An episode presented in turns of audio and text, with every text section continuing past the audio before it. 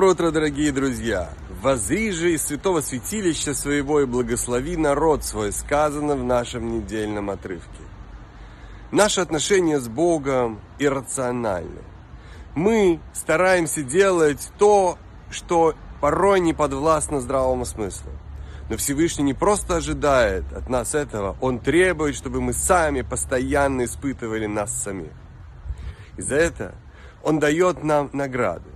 И из-за этого происходят в нашей жизни события, когда нам кажется, что в жизни что-то сложно, непонятно и какая-то безысходная ситуация, Всевышний дает нам выход, да еще такой, что мы не можем себе даже представить такого прекрасного решения ситуации. Замечательного дня, прекрасного настроения и удачи во всех хороших делах.